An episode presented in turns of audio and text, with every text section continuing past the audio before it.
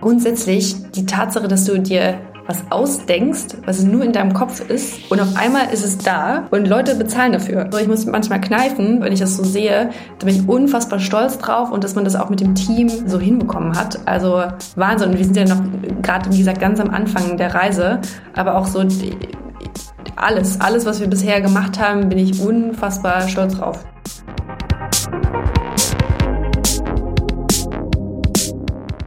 Willkommen beim Female February. Mein Name ist Fabian und ich freue mich, euch einen Monat lang voller inspirierender Stories von Gründerinnen und Unternehmerinnen aus Deutschland zu liefern. Der Female February wird präsentiert von Canva, deinem Design-Tool für alles rund um Content und Präsentationen. Alleine oder im Team. Viel Spaß bei diesem Interview. Herzlich willkommen zu einer neuen Folge im Female February. Heute freue ich mich sehr, weil es ein ganz anderes Thema ist. Also ein sehr, sehr interessantes Startup. Eine sehr, sehr interessante äh, Gründerin, die ich heute ein, also hier begrüßen darf. Aber auch ein Thema, wo gleich viele wahrscheinlich erstmal gucken werden und sagen, okay, warte mal, daraus kann man ein Business machen. Warum eigentlich? Und genau darauf gehen wir heute ein. Ich habe äh, heute eingeladen äh, Jenny Saft von äh, Oviavo. Und äh, Oviavo wurde äh, 2019 von dir und äh, deinem Mitgründer gegründet. Und ähm, wenn ich das jetzt mal so sage, seid ihr ein europaweiter äh, Fertility Benefits Provider. So, dann das klingt erstmal nach, okay, da muss ich drüber nachdenken, was bedeutet das eigentlich? Das mal kurz gesagt, ähm, ihr bietet Unternehmen an, den Mitarbeitern äh, und Mitarbeiterinnen äh, die Möglichkeit zu geben, sich auch äh, mit Themen wie Einfrieren von Eizellen, künstlicher Befruchtung, äh, Adoption oder auch Leihmutterschaft zu beschäftigen und dann auch zu sagen, hey, das ist eine Option zum, ähm, ich sag mal, klassischen Familienmodell. Ich möchte das jetzt gar nicht irgendwie konkurrierend darstellen, sondern nur um das mal auch, auch aufzuzeigen. Zuvor warst du, hast du in einem Startup gearbeitet, du hast bei der Telekom gearbeitet, du hast äh, viel mitgemacht und äh, wie gesagt, du, du äh, und du investierst als Business Angel. Ähm, ich glaube, aus der kurzen Vorstellung wird klar, wir müssen über ganz viel reden und äh, ich freue mich sehr, dass du, dass du heute hier bist. Ähm, erstmal herzlich willkommen äh, im Podcast. Ja, vielen Dank, Fabian. Freut mich total. Ich frage normalerweise, wann dich die Faszination gepackt hat, etwas zu gründen, aber bei dem Thema würde ich gerne erstmal auf das Thema so ein bisschen eingehen, weil es ja doch, doch ähm, sehr anders ist. Also ist ja, also ist jetzt nichts, womit jeder im Alltag täglich Berührung hat. Das heißt, die Frage, die sich mir stellt, ist, warum äh, Oviavo und und ähm, warum hast du also das eine ist sich mit einem Thema zu beschäftigen das andere ist zu sagen okay aus dem Thema mache ich wirklich also dem widme ich mich 24/7 und das wird jetzt äh, der Fokus für die nächsten Jahre ja, ja ähm, da muss ich vielleicht auch noch mal ein bisschen ausholen zu, zu, zu, meinem, zu meiner Erfahrung. Also ähm, hast du ja selber schon gesagt, ich war ähm, eigentlich sehr, sehr lange auch in diesem Startup-Umfeld äh, unterwegs. Ähm, habe auch in San Francisco eine Zeit lang ähm, und ich habe, glaube ich, so diesen typischen Weg, äh, irgendwie meine Karriere irgendwie immer weiter auszubauen, bin den gegangen ähm, und war dann irgendwann 2019 äh, und die Geschichte erzähle ich auch immer. Ich war dann 2019, bin ich 32 geworden, kein Partner und habe mich auch irgendwie in naher Zukunft nicht mit Kindern gesehen und habe dann gesagt, okay, ich friere jetzt erstmal meine Eizellen ein, um mir alle Optionen offen zu halten ähm, und hatte, glaube ich, eine ganz andere Erwartungshaltung so in Deutschland, wie das funktioniert, weil ich eben in San Francisco gelebt habe und dort das Thema viel normaler oder normalisierter ist. Ähm, da zahlen Unternehmen das ja schon viele Jahre auch ihren Mitarbeitenden, deshalb machen es auch viel mehr, deshalb wird auch viel mehr darüber gesprochen.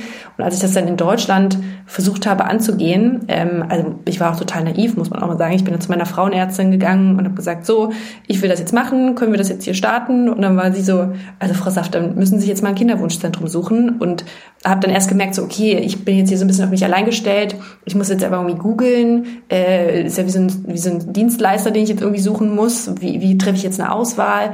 Ähm, und das war schon irgendwie sehr äh, seltsam für mich, weil man da auch mit keinem drüber sprechen kann super stigmatisiert äh, und auch relativ neu noch. Und äh, als ich dann endlich auch eine, eine Klinik gefunden habe, auch da war ich so mega frustriert von dieser ganzen also wie man da behandelt wird. Ähm, also ich bin ja auch da reingegangen in die Klinik und dann war die erste Frage an der Rezeption, ähm, ja, ähm, wo, wo ist denn, wo ist denn ihr Ehemann? Äh, weil die natürlich in Kinderwunschkliniken, was die machen, ist, die, ist das Hauptthema künstliche Befruchtung. Und da war ich so, okay, ich bin ja hier, weil ich jetzt keinen Ehemann habe. Und da waren so viele Frustrationspunkte einfach in dieser ganzen äh, Customer Journey, wo ich gesagt habe, okay, es kann einfach nicht sein. Da bin ich unfassbar drüber aufgeregt ähm, und eben viel meistens bei meinen Freunden. Ähm, und ich habe auch viele Gründerfreunde in Berlin und irgendwann meinten die so, ja, Jenny, hör auf dich jetzt mal zu beschweren das Thema ist mega spannend, mach was draus. Und so ist die Idee äh, am Ende auch äh, entstanden. Und ähm, initial sind wir als B2C-Modell gestartet, also richtig äh, Fokus auf Endkunden bzw. Patientinnen rund um das Thema Einfrieren von Eizellen. Ähm, und da hatten wir auch äh, 2019, 2020 eigentlich eine ganz gute Brand in Deutschland aufgebaut, haben aber dann doch gemerkt, dass man relativ schnell an so eine Grenze kommt, weil das Thema noch so jung ist ähm, und, und eigentlich die größte Hürde für die meisten, das zu machen, waren immer noch Kosten, weil es unfassbar teuer ist und haben dann eigentlich so ein bisschen den Wechsel gemacht auf unser ähm, heutiges B2B-Modell, ähm, das eben auch der Arbeitgeber äh, mit unterstützen kann. Und das natürlich in Deutschland extrem äh, polarisierend noch, neu. Keiner versteht das und warum soll das ein Arbeitgeber machen. Ähm, hingegen in den USA ist es einfach schon ein Riesenthema. Äh, das ist halt ein Standard. Wenn du es nicht hast, bist du einfach auch kein attraktiver Arbeitgeber. Ähm, und genau, in dieser, in dieser Phase bewegen wir uns gerade, eigentlich in, in, in einen Markt reinzugehen, der der noch gar nicht verstanden wird äh, in Deutschland, in Europa, den es noch gar nicht so richtig gibt, den wir gerade mitbauen. Ähm, aber ja, gleichzeitig auch eine super spannende, super spannende Phase. Ja, ich finde es auch super spannend. Ähm, ich habe mich ehrlich gesagt jetzt auch noch nicht so oft mit dem Thema beschäftigt. Ist jetzt auch nicht gerade bei mir an der Tagesordnung. Nichtsdestotrotz, ähm, einmal ganz kurz, weil du gesagt hast, es ist recht teuer. Ähm, ich habe irgendwie andere Podcasts von dir gehört und verlinkt die auch, dass man sich noch ein bisschen mehr Infos äh, holen kann, wenn man möchte, ähm, so rund um, um uh, Oviavo, rund um dich und alles drumherum. Ähm, aber ich glaube, je nach Alter macht es Sinn, irgendwie ein bis zwei Zyklen zu machen. Also es ist dann irgendwie zwei Behandlungen, um ähm, quasi ähm, ja, Eier zu entnehmen. Man kann irgendwie, wenn ich das richtig im Kopf habe, 10 bis 15 Eier pro Behandlung äh, entnehmen und dann, ähm, ja, wenn die liegen irgendwie bei drei bis 5.000 Euro pro Behandlung oder so. Also wenn man dann sagt, man macht zwei Zyklen, sind es irgendwie 10.000 Euro. Nur, dass man mal eine Messgröße im Kopf hat, verbessere mich gerne, wenn ich, wenn ich was falsch gesagt habe. Aber das ist so das, was mir aus dem Podcast zumindest hängen geblieben ist. Ähm, einfach weil solche Sachen ja manchmal, wie gesagt, viele haben sich damit wahrscheinlich noch nie beschäftigt, gerade weil hier auch ja oft junge Leute zuhören und äh, da ist es, glaube ich, ganz gut, das mal im, im Kopf zu haben. Ähm, zu, zu deiner, ähm, also äh, anders. Also du hast ja, wie gesagt, ähm, äh, du warst bei der Telekom eine Zeit lang, du warst dann viel im Startup-Bereich und ähm, unter anderem bei Adyen, was ein, was ein sehr äh, bekanntes, sehr erfolgreiches Fintech aus, aus den Niederlanden ist, was auch an die Börse gegangen ist und du warst mit dabei während des Börsengangs und so weiter. Ähm, aber wann gab so dieses, also war, war das Umfeld das, was gesagt hat, hey, ähm, gründe mal und da kam dann die, also oder kam die Faszination schon viel früher und deswegen bist du überhaupt mal irgendwann zu einem Startup gegangen. Also so wann kam das, dass du dich überhaupt mal mit Startups und, und so vielleicht irgendwann mal irgendwie was eigenes machen auseinandergesetzt hast? Ja, ähm, auch ganz früh, also du hast es selber gesagt, ich habe so ein duales Studium bei der Telekom gemacht und bin dann auch viele Jahre im Konzern gewesen, äh, in vielen spannenden Bereichen ähm, und war, also eine meiner letzten Stationen war dann auch, ähm, war ich im Vorstand oder im Stab vom Vorstand für Tech und Innovation. Und die Telekom hatte damals einen Vorstand mal reingeholt. Es war so ein Experiment, der kam aus, äh, aus Kalifornien, ähm, super Tech-affin. Ähm, und der hat mich so ein bisschen, muss ich sagen, äh, in das Thema reingepusht, beziehungsweise war ich irgendwann auch von der ganzen Arbeitsweise bei der Telekom so frustriert. Also die Geschwindigkeit ist einfach also es ist einfach schwierig. Es sind viele gute Leute, aber leider ist es wie so ein alter Tanker und man kann da gar nicht richtig äh, vorankommen. Und äh, aus verschiedensten Gründen hatte ich, ich weiß nicht warum, aber ich hatte immer dieses ähm, dieses romantische Bild von San Francisco und Silicon Valley und ich habe eigentlich überhaupt nicht verstanden, was es überhaupt heißt, Silicon Valley. Also äh, keine Ahnung, was das für ein Valley war. Ähm, und hatte aber irgendwie die Idee, okay, da muss, da sind super viele, da, da passiert irgendwie was, da will ich auch sein. Und habe ja dann quasi die Reißleine gezogen bei der Telekom und gesagt, okay, ich gehe jetzt auch nochmal, ich mache mein MBA und gehe dann nochmal rüber und bin dann ja dann auch Also ich glaube, wenn man das so manifestiert für sich, äh, bin dann auch da hängen geblieben natürlich in, in, in der Startup-Welt. Damals für ein deutsches ähm, äh, AdTech-Startup Fiber ähm, auch Glück gehabt, dafür den CEO gearbeitet und dann sind die an die Börse gegangen, drei Firmen gekauft, so eine ganz wilde Zeit. Also da habe ich genau das andere Ende äh, des Spektrums auf einmal mitbekommen. Also die Geschwindigkeit konnte ich am Anfang auch gar nicht mithalten. Ähm, aus meiner ganz gediegenen Konzernzeit auf einmal äh, so jeden Tag irgendwas Neues und äh, dir werden Aufgaben zugeschmissen, du hast keine Ahnung, was passiert, was aber auch egal ist, weil keiner weiß, hat so richtig einen Plan, was passiert. Und das fand ich schon super spannend erstmal. Ähm, und als ich dann zurück zu, ähm, äh, zur, zur, nach Deutschland gekommen bin und bei Adyen, das war natürlich erstmal eine coole Zeit, weil das war das erste Mal, wo ich in so einem Unternehmen war, was auch krass gewachsen ist. Und äh, Wachstum macht halt immer Spaß. Ich glaube nicht, dass du das meiste lernst, wenn, wenn es einfach so wächst. Ich glaube, die Lernkurve war bei mir in dem Startup, wo ich in San Francisco war, viel höher, weil wir viel mehr gestruggelt haben oder weil das nicht so geradlinig war. Ähm, aber es war natürlich erstmal mega bequem. Aber nichtsdestotrotz, also mich hat schon immer dieses ganze Thema Startup äh, fasziniert. Ich glaube, ich bin einfach so, so was bauen und was schaffen, finde ich irgendwie, und was bei was dabei sein, wenn man sowas mitkreieren kann, finde ich mega spannend. Ähm, aber ich wollte eigentlich nie gründen. Ich fand, ich habe mich selber nie als Gründer gesehen. Ich dachte, ich bin immer gut so ein bisschen später und dann kann ich so ein bisschen die Strukturen mit aufbauen. Das war immer mein Gedanke. Und dann hat aber äh, ein guter Freund von mir, der Julian Stiefel, äh, das habe ich dem immer erzählt, der ist der Gründer von Tourlane auch oder Mitgründer. Und der meinte irgendwann so, okay Jenny, das ist Bullshit. Also äh, man muss einfach irgendwie anfangen. Äh, und das Wichtigste ist einfach zu starten. Äh, und der war auch derjenige, der mich dann so ein bisschen da reingepusht hat in diese Richtung und meinte so, mach doch einfach mal, setz doch einfach mal was auf. Und weil ich so, das war so, hat mein Weltbild so ein bisschen äh, erstmal durchgerüttelt, weil ich dachte, ja, okay, also äh, recht hat er. Ähm, und so ist das dann natürlich auch irgendwie alles ins Rollen gekommen. Aber ich glaube eher, weil das Thema mich gefunden hat, das sage ich immer. Ich, ich glaube, ich bin keine Person, die jetzt einfach, ich, ich habe mich nie noch nie hingesetzt und gesagt, ich will auf jeden Fall gründen, egal was für ein Thema. Gibt ja auch ganz viele Leute, die das machen und ich finde das auch total äh, beeindruckend. Aber für mich war es so, dass irgendwie, ich habe das immer mehr Leuten erzählt und irgendwann haben die gesagt, ja Jenny, ich sehe dich da voll. Das ist irgendwie so dein Thema, dass du verkörperst das voll gut. Und dann war so, okay, wenn andere das schon sagen, dann muss ja irgendwie was dran sein. Und irgendwie war das so ein bisschen die, die Reise, die ich gegangen bin. Jetzt hast du dich dann irgendwie dazu inspirieren lassen, doch was zu gründen, auch wenn du das eigentlich jetzt irgendwie ja nicht so im Kopf hattest. Und dann ein Thema, was in Deutschland ja doch, äh, wie wir schon gesagt haben, jetzt nicht so an der Tagesordnung steht. Und aber auch eins, was man, also beim Startup sagt man ja oft, ähm, einfach mal testen, einfach mal irgendwie ausprobieren. Wie macht man das bei so einem Thema? Also natürlich äh, seid ihr am Ende nicht die Klinik, die die komplette Behandlung durchführt, aber trotzdem ist es ja was, wo man sich, glaube ich, viele Gedanken machen muss, weil wahrscheinlich auf der einen Seite Gesundheitsbranche sehr, sehr stark reguliert. Das heißt, man kann nicht alles behaupten, was man möchte und nicht einfach alles schreiben. Das heißt, man muss sich da reinfinden und gleichzeitig aber auch irgendwie ein Thema, was sehr wo man sehr viel sensibilisieren muss wahrscheinlich. Ich kann mir vorstellen, dass es jetzt nicht so viele, also es gibt sie bestimmt, aber es sind jetzt nicht die Mehrheit der Menschen, die sagen, ja, ich gucke jetzt einfach mal, ähm, wie ich mich, äh, also ob ich meine Einzel Eizellen einfrieren lasse und, äh, und mache das jetzt sofort, sondern das ist ja schon wahrscheinlich ein sehr langer Prozess, wo ich mich erstmal damit beschäftige, schaue, ist das gerade das Richtige für mich? Wie fängt man da an? Also wenn ich mir das jetzt überlege, dann wirkt es wie so ein riesen Konstrukt, was man da bauen muss und ich wüsste nicht, wo der, wo der erste Punkt ist, um anzusetzen. Ja, nee, äh, guter, gute, gute Frage. Ich glaube, wir hatten einfach auch viel Glück oder beziehungsweise ist ja auch das, das, das Netzwerk in Berlin auch, auch super stark, dass wir tolle Intros von, von, von anderen, zu anderen Gründern bekommen haben. Ähm, und eine, ein Teil oder eine Introduction, die dann kam, war zu ähm, Sophie Chung, ähm, die ja auch quasi hier im, im Podcast äh, sein wird.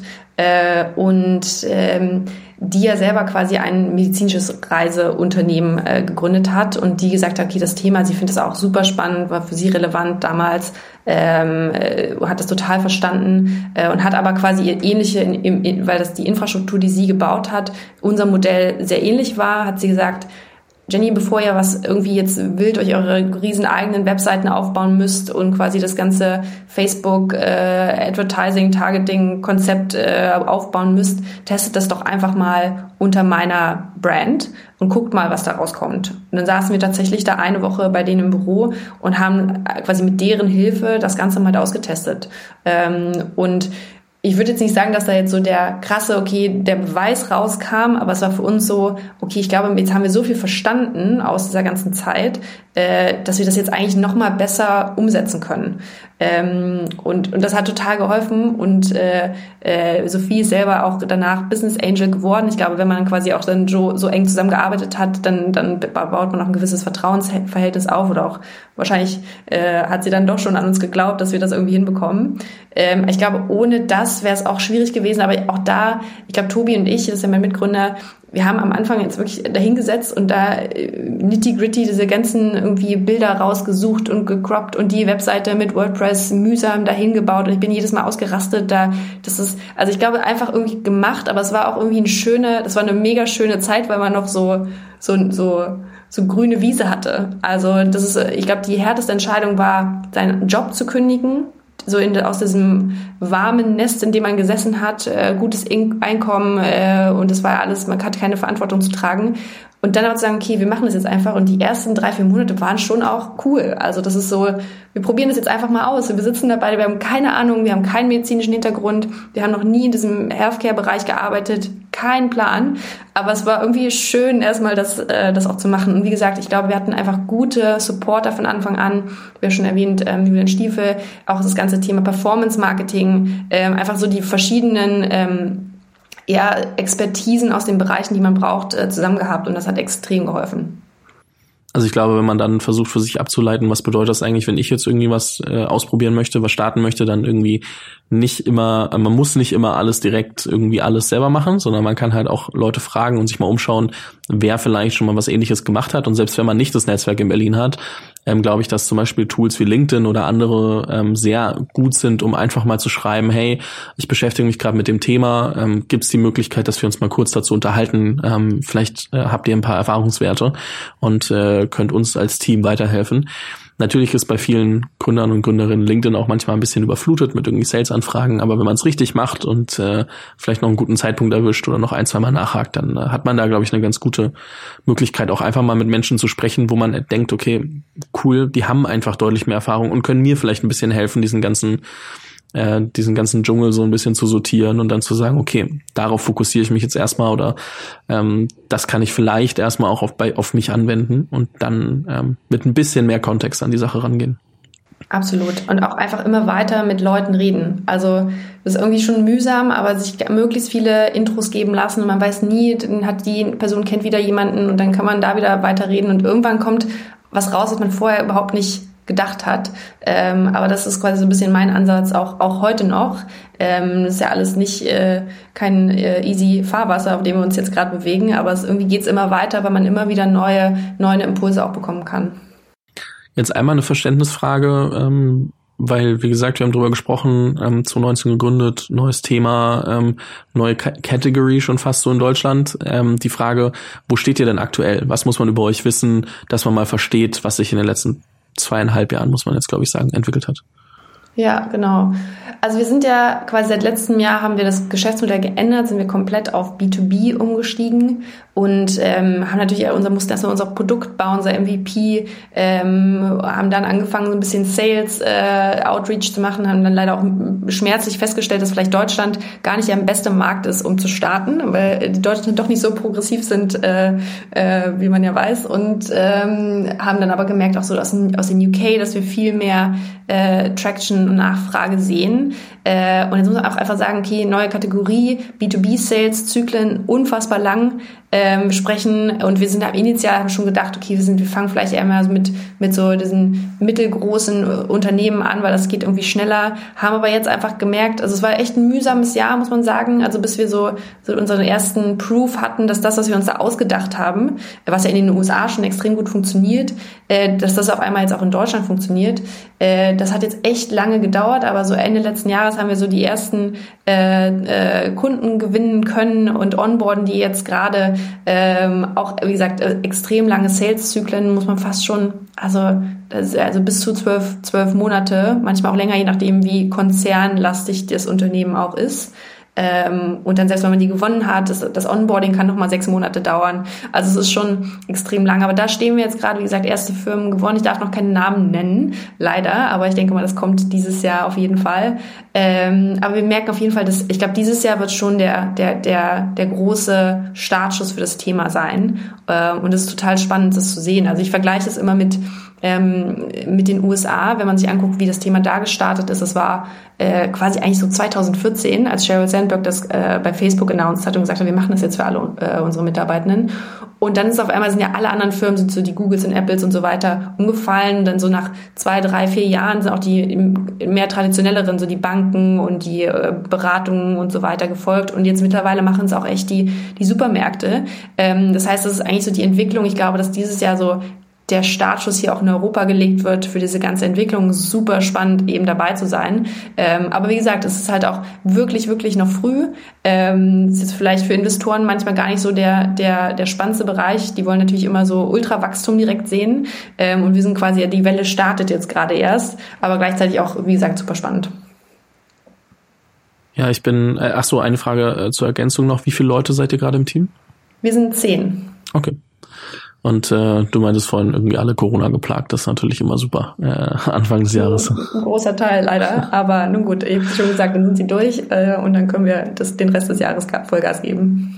Das klingt auch sehr gut. Also auch ähm, ja auch eine Sache, die man glaube ich feststellt, wenn man sich mit vielen unterhält, die B2B machen ähm, und, und Business to Business verkaufen. Das äh, kann manchmal sehr ewig dauern, aber dafür ist es auch, sind es dann natürlich oft größere Projektrahmen oder sind es eigentlich immer größere Projektrahmen, weil man sucht sich ja Kunden, die dann auch einen, einen äh, Einfluss auf, auf das eigentliche Geschäft haben. Und äh, da muss man manchmal einiges an Geduld und äh, äh, Schmerzfreiheit mitbringen, dass man sich da mit denen, äh, ich sag, dutzende Male hinsetzt, spricht und ausarbeitet und irgendwann dann mal die Zusage bekommt.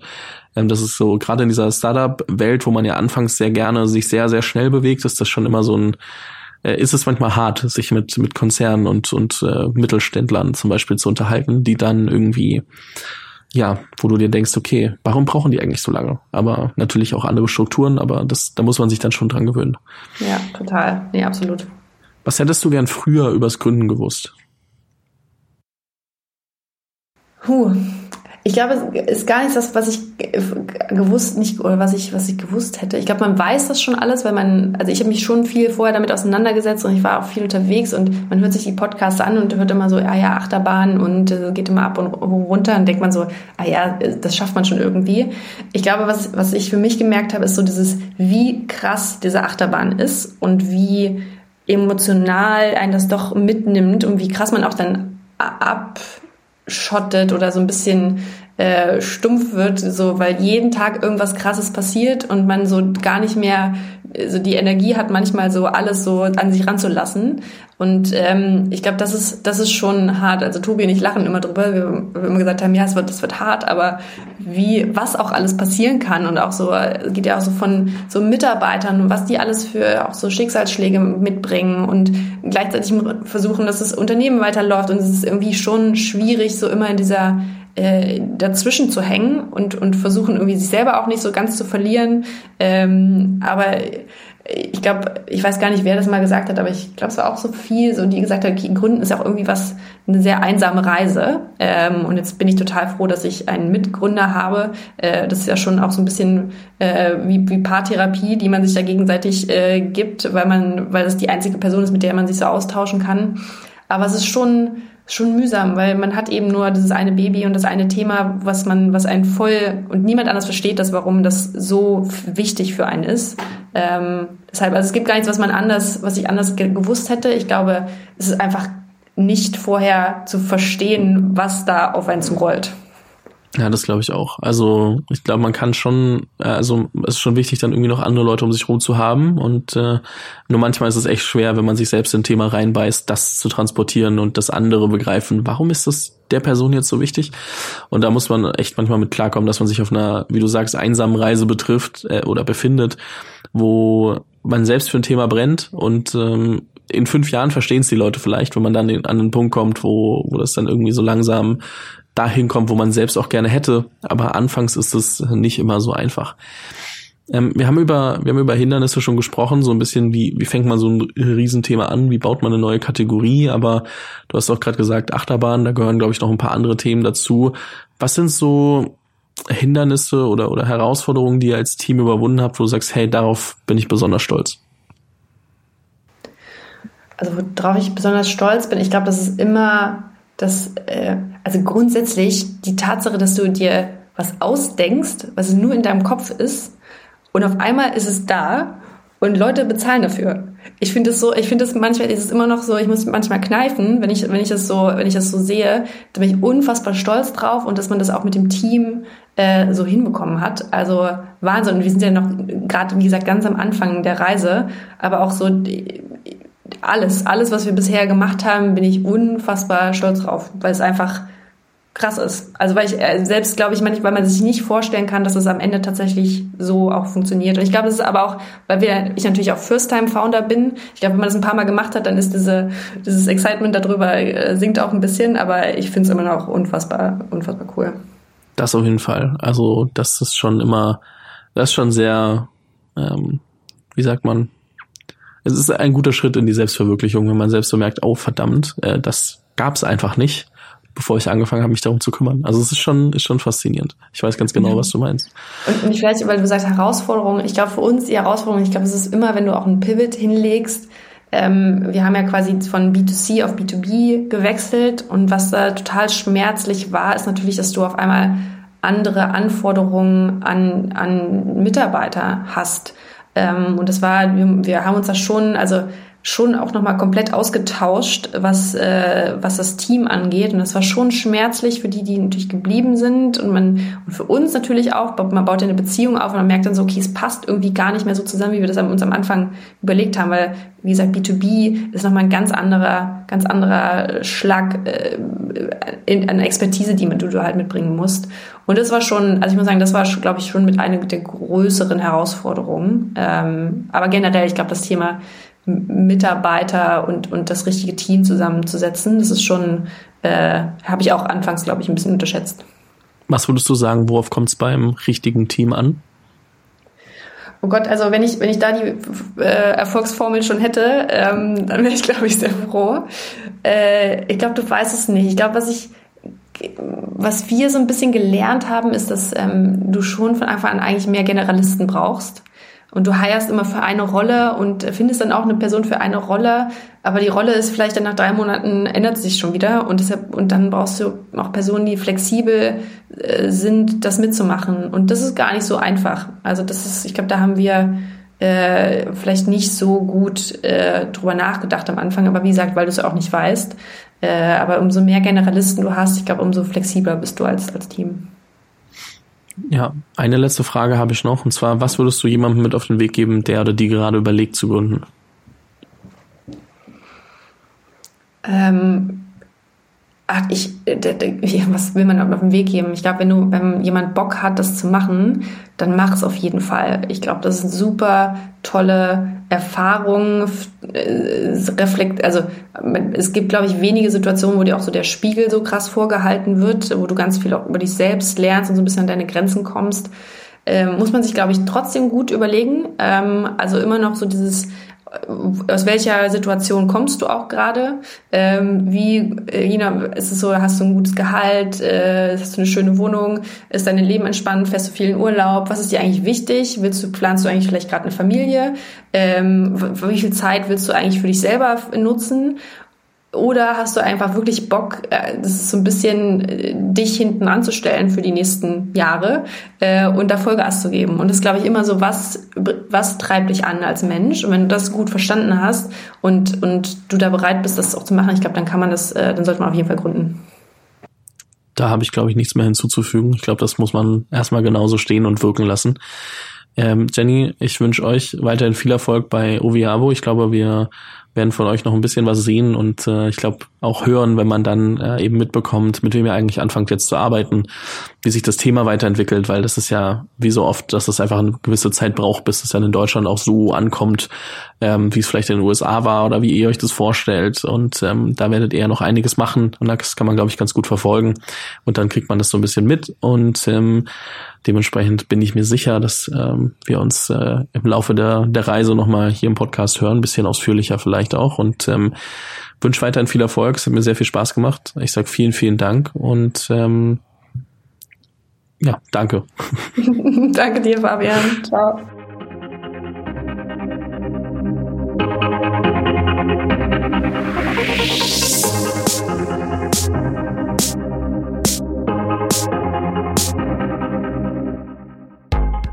Vielen Dank fürs Zuhören bei dieser Folge des Female February. Wenn du keine Folge mehr verpassen willst, abonniere den Podcast auf dem Kanal deiner Wahl. Falls du selbst eine Story zu erzählen hast, poste diese doch gerne auf Instagram oder LinkedIn mit dem Hashtag Female February. Diese Episode wurde präsentiert von Canva, deinem Design-Tool für alles rund um Content und Präsentation, alleine oder im Team.